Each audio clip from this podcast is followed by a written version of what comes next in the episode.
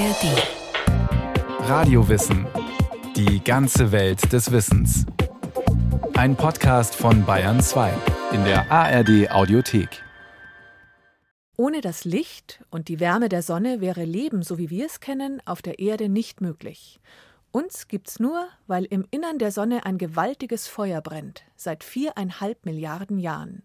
In jeder Sekunde verschmelzen dort fast 600 Millionen Tonnen Wasserstoff zu Helium.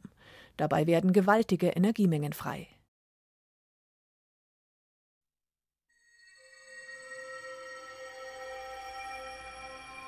Wärme und Licht sind nicht das Einzige, was die Sonne Richtung Erde schickt. Dass da noch mehr sein muss, wurde vor gut 150 Jahren klar. Im Sommer 1859 geschahen weltweit eigenartige Dinge.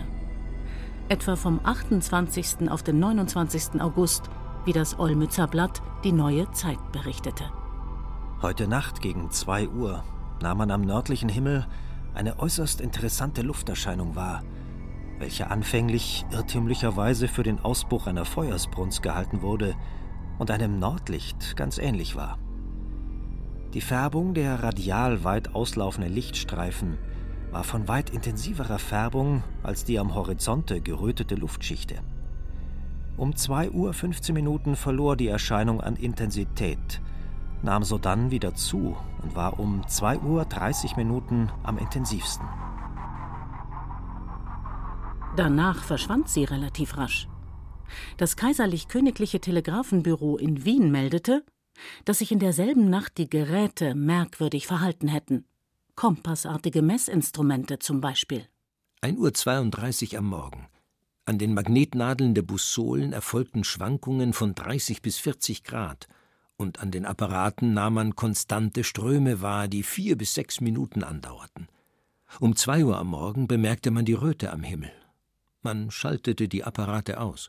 Ein paar Stunden später flossen die ungewöhnlichen elektrischen Ströme immer noch. Dann wurde es richtig unheimlich im Telegrafenbüro. Um sechs Uhr acht Minuten setzten sich alle Apparate gleichzeitig in Bewegung. Das heftige Klappern der Apparate lässt eine häufige Unterbrechung des früher andauernden konstanten Stromes vermuten. Nordamerika und den hohen Norden Europas traf es ein paar Tage später noch heftiger. Auch hier flossen auf einmal elektrische Ströme durch die Telegraphendrähte. Diesmal waren sie allerdings so stark, dass es zu Funkenentladungen kam, Geräte brannten durch und Telegrafenpapier ging in Flammen auf. Gleichzeitig tanzten selbst über Rom, Kuba und Hawaii Nordlichter am Himmel. Erst am 4. September endete der Spuk.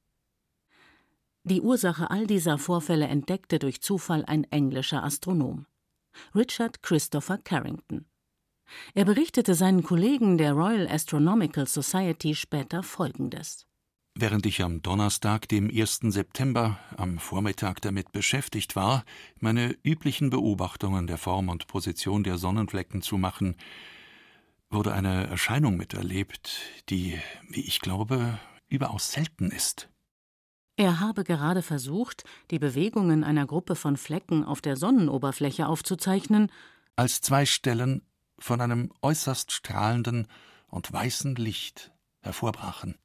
Diese Stellen verschwanden innerhalb weniger Minuten wieder. Doch einige Stunden später traten auf der Erde wie schon ein paar Tage zuvor erstaunliche Phänomene auf. Sollte es etwa eine Verbindung geben? Carrington blieb skeptisch. Auch wenn er den zeitlichen Zusammenhang zwischen beiden Erscheinungen durchaus bemerkenswert fand. Aber es war eben das erste Mal, dass solche Lichtblitze aufgefallen waren. Und so meinte Carrington, eine Schwalbe macht noch keinen Sommer. Außerdem war damals noch völlig unklar, wie die Sonne über eine Entfernung von rund 150 Millionen Kilometern einen solchen Einfluss ausüben könne.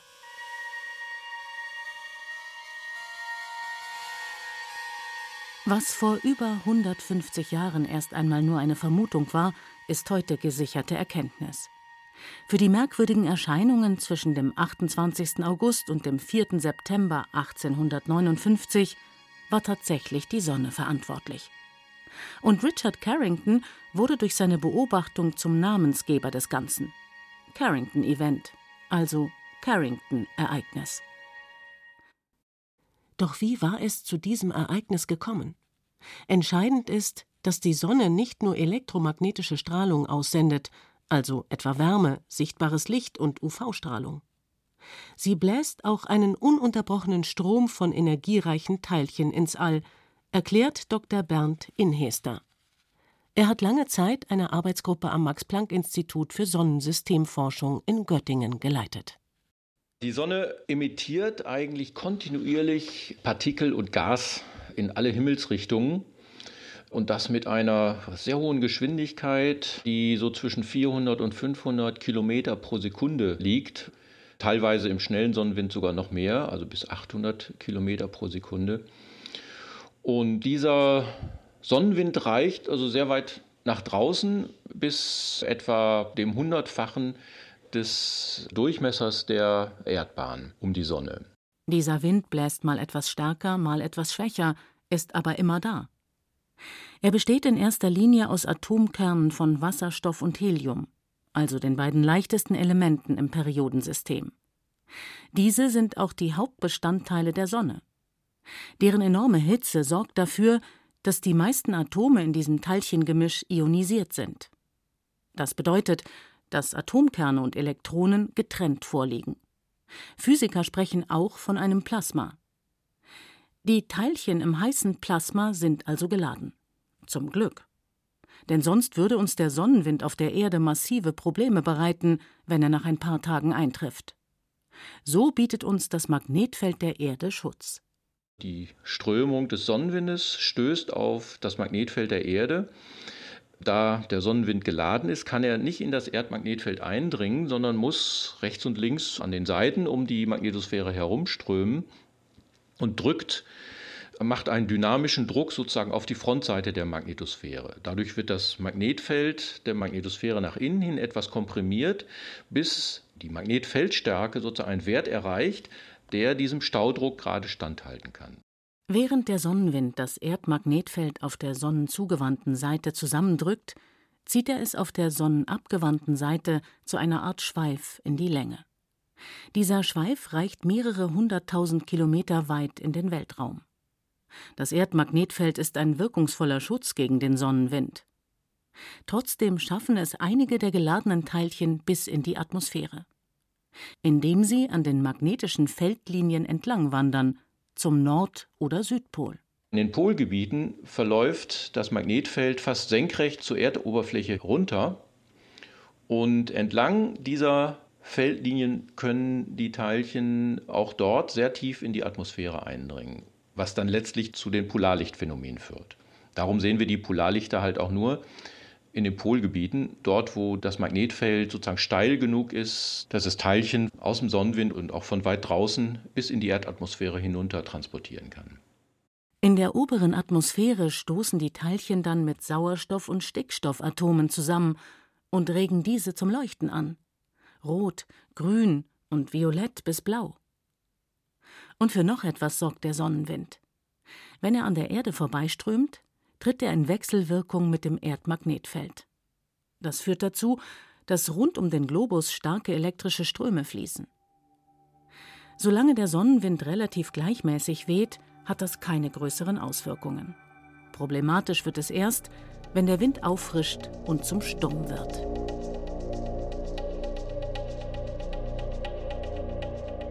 Aus der Ferne wirkt es, als ob das Fusionsfeuer der Sonne ruhig und gleichmäßig brennt. Tatsächlich geht es in ihrem Inneren und an der Oberfläche aber extrem wild zu, beschreibt Bernd Inhester. Da brodelt es und kocht es und da wird das heiße Plasma von größeren Tiefen nach oben transportiert, kühlt sich an der Sonnenoberfläche durch Ausstrahlung ab und sinkt dann abgekühlt wieder nach unten. Und das führt dazu, dass die Sonnenoberfläche permanent in Bewegung ist und auch das Magnetfeld, das in der Sonne selbst verankert ist, mit sich herumgeschleppt und gezogen wird und verwunden und verknotet wird. Und diese Prozesse sind sehr irregulär und turbulent und deren Signatur sehen wir in gewisser Weise auch noch weit draußen im Sonnenwind an den Fluktuationen und den Änderungen des Sonnenwindes. Der weht mal mit 300 bis 400 Kilometern pro Sekunde mal mit vielleicht 700 bis 800. Gleichzeitig variiert auch die Teilchendichte im Strom. 800 Kilometer pro Sekunde, das sind fast drei Millionen Stundenkilometer. Es geht aber noch extremer. Bei Sonneneruptionen. Auch daran ist das Magnetfeld schuld. Immer wieder wölben sich Magnetfeldbögen aus der Sonnenoberfläche heraus und ziehen Plasmaschleifen mit sich. Allerdings kommt es vor, dass sich die Struktur des Magnetfeldes plötzlich ändert, beschreibt Dr. Stefan Kraft, Projektleiter am Europäischen Satellitenkontrollzentrum ESOC. Und so eine Änderung setzt jede Menge Energie frei. Das ist wie eine Explosion. Und die Explosion, die führt dann halt letztendlich dazu, dass größere Teilchenmassen ausgeworfen werden. Das heißt, das ist dann kein normaler Strom von Teilchen, der die Sonne verlässt, sondern eine kompakte Plasmawolke. Solche Wolken können es von der Masse her durchaus mit dem Mount Everest aufnehmen. Wissenschaftler sprechen in so einem Fall von einem koronalen Massenauswurf. Begleitet wird er oft von Leuchterscheinungen auf der Sonnenoberfläche. Genau das hat Richard Carrington am 1. September 1859 beobachtet. Er war Augenzeuge einer gewaltigen Sonneneruption. Deren Auswirkungen waren schon am Tag darauf nahezu auf der ganzen Welt zu spüren. Nach einem solchen Massenauswurf rasen die geladenen Partikel teilweise mit einer Geschwindigkeit von über 2000 Kilometern pro Sekunde durch den Weltraum. Liegt zufälligerweise die Erde auf ihrem Weg, dann stoßen sie irgendwann auf deren magnetischen Schutzschild. Das Plasma generiert praktisch eine Wechselwirkung mit dem Magnetfeld der Erde. Das heißt, das Erdmagnetfeld verändert sich, wird praktisch zusammengedrückt. Nimmt also eine deutlich andere Form an als im gleichmäßig vorbeiströmenden Sonnenwind. Dr. Jürgen Matzker vom Deutschen Geoforschungszentrum, kurz GFZ, hat dafür ein eingängiges Bild. Da kommt plötzlich so eine Plasmawolke an mit einer unterschiedlichen Dichte, also viel mehr Partikel oder viel schnellere Partikel, dann schlägt es so richtig auf unser Erdmagnetfeld ein und das beginnt dann zu wackeln. Das könnte man sich so vorstellen, wie wenn man zum Beispiel einen Luftballon hat, das wäre das Erdmagnetfeld, und dann mit einem ganz starken Föhn drauf bläst. Hält man den Ballon dabei fest, dann wird die Gummihülle stärker eingedrückt als in einem sanften Luftstrom. Genauso ergeht es dem Erdmagnetfeld in der Plasmawolke. Es wird verformt, gestört und es schwächt sich vorübergehend ab. Ein sogenannter geomagnetischer Sturm erfasst die Erde. Sobald aber die Stärke des Magnetfelds deutlich schwankt, fließen in den leitfähigen Schichten der Erdatmosphäre gewaltige elektrische Ströme. Ähnliches kann auch auf der sonnenabgewandten Seite der Erde passieren, im Magnetschweif. Wird der in die Länge gezogen, kann sich auch mal ein Teil des Schweifs ablösen. Der Rest schnurrt dann regelrecht zusammen, schildert Bernd Inhester. Das können Sie sich wie so ein Gummiband vorstellen. Vergleichbar ist damit, dass dieses Gummiband auf einmal losgelassen wird und dann schnellt es zurück zur Erde. Und das führt dann zu intensiven Umordnungen in der Magnetosphäre, zu sehr starken Strömen, vor allen Dingen auf der Nachtseite der Erde und zu unter Umständen sehr starken Induktionserscheinungen, die dann sich auch auf der Erde in Stromnetzen bemerkbar machen.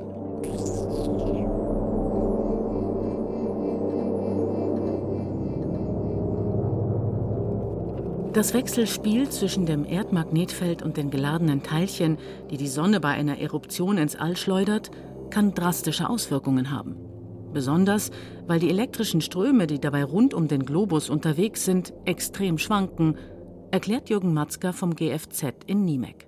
Diese starken Ströme, die in der oberen Atmosphäre fließen, die sind zeitlich sehr stark veränderlich. Und diese zeitliche Veränderung der Ströme, das sorgt dafür, durch die sogenannte Induktion, dass im nächsten elektrischen Leiter, der zur Verfügung steht, starke elektrische Ströme entstehen. Das funktioniert ähnlich wie bei einer elektrischen Zahnbürste. In der Ladestation fließt Wechselstrom durch eine Drahtspule. Eine weitere Spule befindet sich im Griff der Zahnbürste. Setzt man die Bürste nun auf die Ladestation, dann beginnt auch in der Zahnbürstenspule Strom zu fließen, ohne dass sich die Drähte berühren. Passiert so etwas aber zwischen den leitfähigen Schichten der Erdatmosphäre auf der einen und unseren Hochspannungsnetzen auf der anderen Seite, dann kann das fatal sein. Und plötzlich fließen dann sehr starke Ströme zwischen dem Stromnetz und der Erde. Die gehen alle durch einen Transformator durch.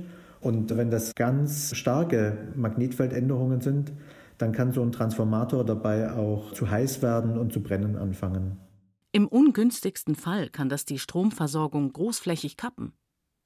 1859 beim Carrington-Ereignis war nur das noch junge Telegrafennetz betroffen. Dass es teilweise ausfiel, war zwar bedauerlich, ließ sich damals aber noch gut verkraften. Heute sind wir in allen Lebensbereichen auf Elektrizität angewiesen.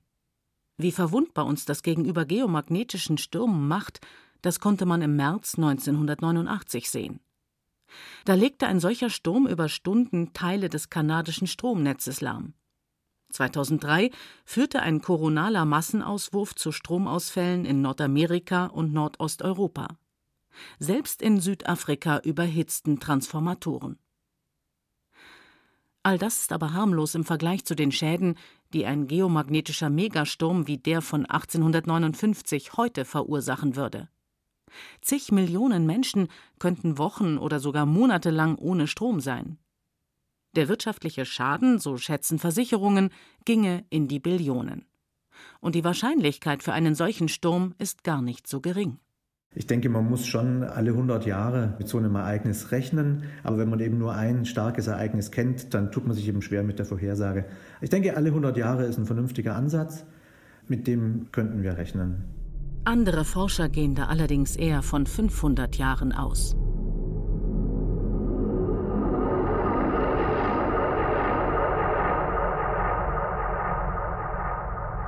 Während Millionen Menschen die Folgen einer Sonneneruption, die die Erde trifft, indirekt zu spüren bekommen, sind einige wenige unmittelbar gefährdet.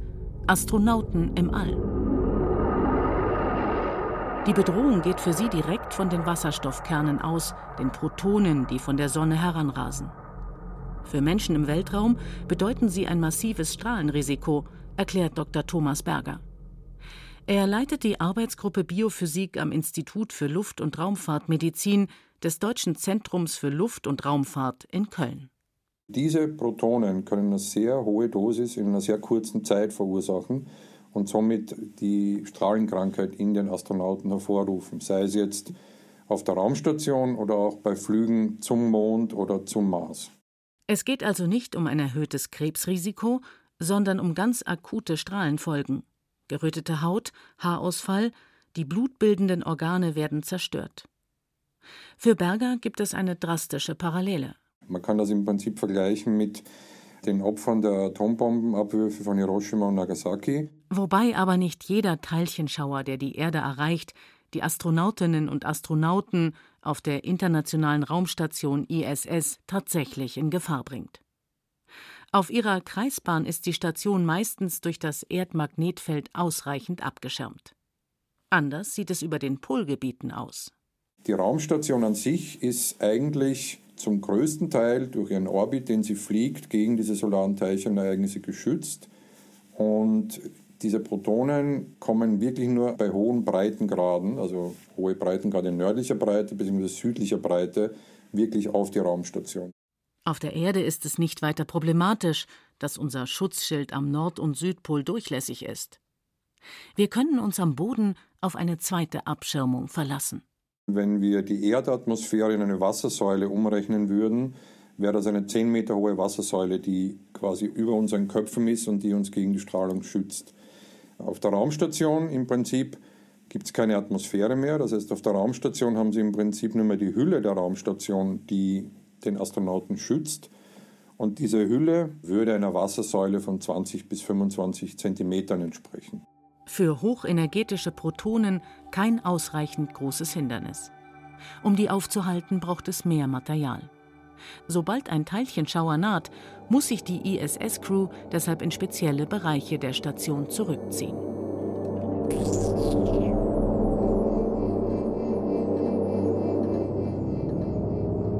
Sonnenwind, Sturm, Teilchenschauer. Die Analogien zum Wetter sind offenkundig. Tatsächlich spricht man auch von Weltraumwetter. Und genau wie das irdische Wetter möchten Wissenschaftler dieses Weltraumwetter möglichst genau und möglichst langfristig vorhersagen. Ob eine Unwetterfront in Form einer Plasmawolke naht, das kann für Astronauten im All eine lebenswichtige Information sein. Durch frühzeitige Warnungen bekämen auch Stromnetzbetreiber eine Chance, Maßnahmen gegen einen Blackout zu ergreifen. Von den Vorhersagen würden aber auch andere Bereiche profitieren, die durch Sonneneruptionen betroffen sein können, erklärt Stefan Kraft. Die Kommunikation wird gestört, weil das Leitfähigkeitsverhalten von der Ionosphäre geändert wird. Das heißt, die ganzen Radiowellen, die von den Satelliten gesendet werden oder auch vom Radio zum Beispiel oder Kommunikation, auch vielleicht im Militär wichtig, das funktioniert alles nicht mehr richtig. Und deswegen muss man halt unter Umständen Maßnahmen treffen, dass man dadurch nicht betroffen wird. Doch Sonnenstürme beeinträchtigen nicht nur Funkübertragungen. Sie sind auch in der Lage, die Dichte der Erdatmosphäre zu verändern. Das hat zum Beispiel Anfang 2022 zum Absturz von mehreren gerade gestarteten Starlink-Satelliten geführt. Sonnenstürme können außerdem die elektronischen Schaltungen von Satelliten irritieren. Einmal durch die Induktionsströme, die sie verursachen, aber auch die hochenergetischen Protonen selbst können Schaden anrichten, wenn sie zum Beispiel auf Satelliten einprasseln. Wie bei einer konventionellen Wetterprognose braucht man auch für die Weltraumwettervorhersagestationen, die Daten sammeln. Außerdem Rechenmodelle, um diese Daten zu verarbeiten. Als Wetterstationen dienen unter anderem mehrere Raumsonden, die die Sonne und ihre Umgebung beobachten. Zum Beispiel ACE. ACE misst die Elektronen- und Protonendichte des Sonnenwindes und seine Geschwindigkeit. Dazu kreist die Sonde parallel mit der Erde um die Sonne. Allerdings ist Ace der Sonne 1,5 Millionen Kilometer näher. Das reicht zumindest für eine kurze Vorwarnzeit. Steigt der Sonnenwind ruckartig an, dann bleiben uns auf der Erde gerade mal höchstens 30 Minuten, bis die Sturmfront eintrifft. Für mehr Vorlaufzeit muss man einen anderen Beobachtungsposten wählen. Der ist also genauso weit weg wie die Sonne selbst, das heißt 150 Millionen Kilometer und kann dann halt den Bereich zwischen der Sonne und der Erde beobachten. Man sieht dann halt sehr gut, wenn diese koronalen Massenauswürfe kommen, wie stark die sind. Weshalb die Forscher an genau diesem Punkt eine weitere Sonde stationieren wollen. Um besser vorhersagen zu können, wie sich das Weltraumwetter entwickelt und ob vielleicht ein Sonnensturm droht, müssen die Wissenschaftler aber erst noch mehr über die Magnetfelder an der Sonnenoberfläche und über den Sonnenwind herausfinden. Die Hoffnungen ruhen dabei auf zwei Missionen, die der Sonne sehr nahe kommen. Zum einen die Parker Solar Probe der NASA. Sie ist im Sommer 2018 gestartet und hat als erste Sonde die Sonnenkorona durchflogen. Und 2020 hat sich der europäische Solar Orbiter auf den Weg gemacht. Ihre Daten werden dazu beitragen, dass uns die heißen Gase, die die Sonne ins All schleudert, auf der Erde nicht mehr kalt erwischen. Sie hörten Sonneneruptionen, wenn heiße Gase die Erde treffen. Von David Globig. Eine weitere Folge des Podcasts von Radio Wissen. Es sprachen Katja Amberger sowie Carsten Fabian, Peter Lersch und Axel Wostri, der auch Regie führte. Ton und Technik Susanne Herzig. Redaktion Iska Schregelmann